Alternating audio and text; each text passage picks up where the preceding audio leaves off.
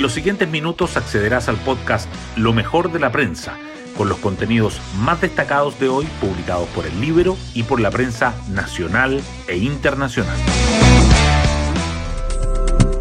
Buenos días, soy Magdalena Olea y les cuento que una movida jornada se espera para hoy, miércoles 17 de agosto, en el Congreso. Diputados y senadores deberán votar la solicitud del Ejecutivo para prorrogar nuevamente el estado de excepción constitucional de emergencia en la macrozona sur. También en Valparaíso, el ministro de las Express, Giorgio Jackson, se reunirá con los senadores de la democracia cristiana Jimena Rincón y Matías Walker. En la cita, los legisladores esperan que el Ejecutivo apoye la reforma constitucional y plantea cómo seguir el proceso constituyente tras el posible triunfo del rechazo. Y en el Senado, la izquierda enfrentará una compleja votación, puesto que está en tabla el proyecto de amnistía para los presos del estallido. Las portadas del día. La prensa sigue abordando diferentes temas. El Mercurio destaca que el ministro Jackson se abre a recibir las propuestas de mecanismo para seguir con el proceso constituyente ante un eventual triunfo del rechazo. La tercera resalta que Santiago vive su agosto más lluvioso de los últimos cinco años. Y el diario financiero subraya que el gobierno entregará los lineamientos de la reforma previsional antes del plebiscito. La violencia en el sur también sigue presente. El Mercurio remarca que la ministra Siches afirma que sin el estado de emergencia podría usarse el de calamidad y genera una nueva polémica. La tercera señala que la multigremial de la Araucanía advierte el alza de los ataques con fuego. Y el diario financiero agrega que la violencia en el sur fue uno de los temas que marcó la reunión del gobierno con los empresarios. Otros temas que sobresalen en el Mercurio son que parlamentarios y familiares coinciden en pedirle al presidente indultos particulares para los condenados por los delitos del 18 de octubre, que el Senado despacha a la Cámara el proyecto para terminar con el supraquórum de las leyes orgánicas y que Brasil comienza una polarizada campaña ante los temores por la seguridad y las críticas al sistema electoral. La tercera destaca además que un incidente en la línea 2 del metro complicó la jornada ayer, que el alza en el costo de la canasta básica de alimentos llevaría a que más de 200.000 personas caigan en la pobreza, y los desaciertos de Zelensky a casi seis meses de la guerra en Ucrania. El diario financiero, por su parte, resalta que Julio Aranis renuncia a la gerencia general de ENAP a solo días del duro cara a cara con la comisión investigadora y que inmobiliarias presentan un recurso de protección por el instructivo de las parcelaciones rurales. Hoy destacamos de la prensa.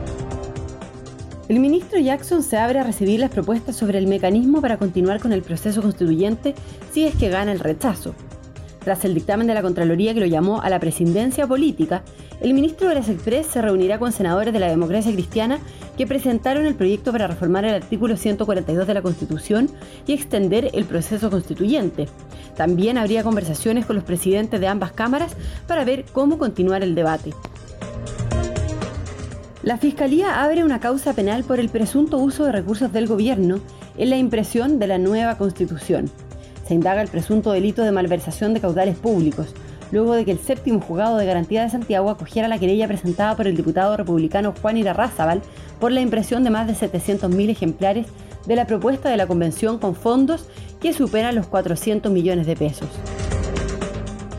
Siches dice que sin estado de emergencia podría usarse el estado de calamidad y abre una nueva polémica. La ministra del Interior planteó esa opción al ser consultada en el Congreso sobre qué pasaría en caso de que la nueva constitución, que no incluye el estado de emergencia, sea aprobada. También generó controversia que asegurara que los dichos de Yaitul por el robo de madera no son información nueva. Los empresarios llevan sus preocupaciones a la moneda y el gobierno compromete una mesa de trabajo. El presidente Boric y los ministros de Hacienda, Economía y Trabajo recibieron a los dirigentes de la SOFOFA y de la CPC que mostraron su inquietud por asuntos como las reformas y la inseguridad. Se acordó crear una mesa de trabajo para impulsar la productividad y la inversión. Otras noticias. El gobierno postergaría el ingreso de la reforma previsional al Congreso para después del plebiscito. El Ejecutivo replicaría la fórmula de la propuesta tributaria, presentando este mes los principales lineamientos y enviando los proyectos al Congreso en septiembre. Entre los parlamentarios habría respaldo a esta idea para descontaminar el debate. Agosto de 2022 ya es el mes de más precipitaciones en los últimos cinco años en Santiago. En la región metropolitana han caído 19,9 milímetros de agua lo que va del mes, faltando aún 15 días para que termine. El dato no solo supera el registro de 2021 de 18,5 milímetros, sino que convierte agosto de 2022 en el mes más lluvioso desde 2017, año en que cayeron 50,4 milímetros. Le piden a Boric indultos particulares para los condenados por el estallido del 18 de octubre. Ante el probable rechazo del proyecto de amnistía que está en cuarto lugar de la tabla del Senado para hoy, los parlamentarios que han estado involucrados en las conversaciones y familiares que representan a los detenidos han planteado distintas alternativas al presidente.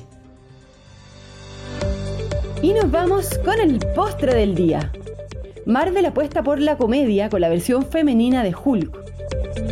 Mañana debuta en Disney Plus la serie She-Hulk, en la que la actriz Tatiana Maslany, de Orphan Black, interpreta a una superheroína que defiende a otros héroes en tribunales.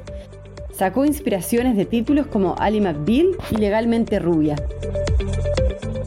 Bueno, yo me despido, espero que tengan un muy buen día miércoles y nos volvemos a encontrar mañana en un nuevo podcast, Lo mejor de la prensa.